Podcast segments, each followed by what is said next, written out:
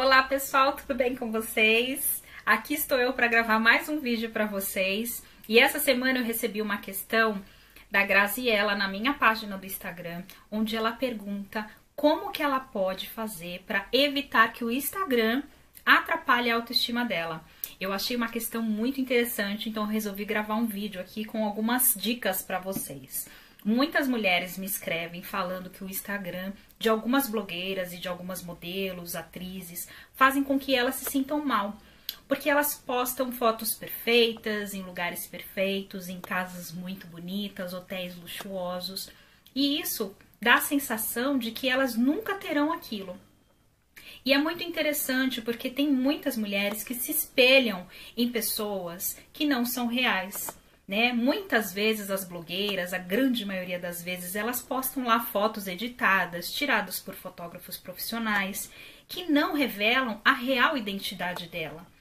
Então, é muito importante a gente prestar atenção nessas armadilhas que o Instagram traz pra gente, né? Não é só o Instagram, tem o YouTube também, Facebook, outras redes sociais que também trazem essa essa ilusão pra gente.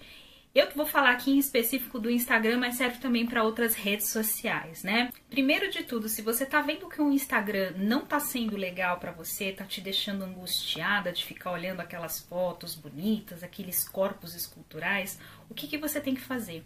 Experimenta ficar uma semana sem assistir stories de gente fútil, sabe? De gente que só fica mostrando o lado glamuroso da vida. A gente sabe que as blogueiras só postam ali coisas que são bonitas, porque o feio não é legal postar, né? Ninguém posta ali que tá com dívida, que tá sem gás em casa, que tá sendo despejado do apartamento.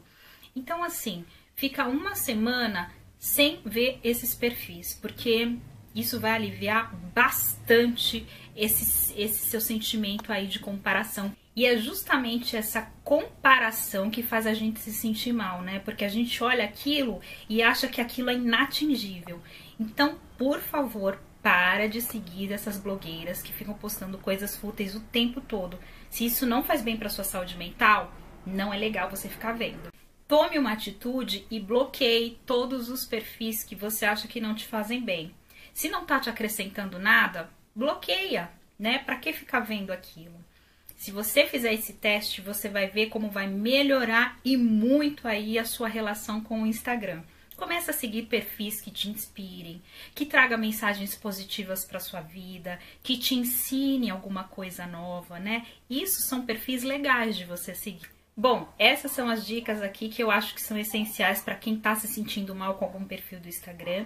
Se vocês tiverem alguma dúvida, mandem também lá no meu Instagram, arroba Daniela Souza Terapeuta, que eu respondo aqui para vocês. Um beijo Gratidão por todos vocês que assistem os meus vídeos e até o próximo vídeo. Tchau!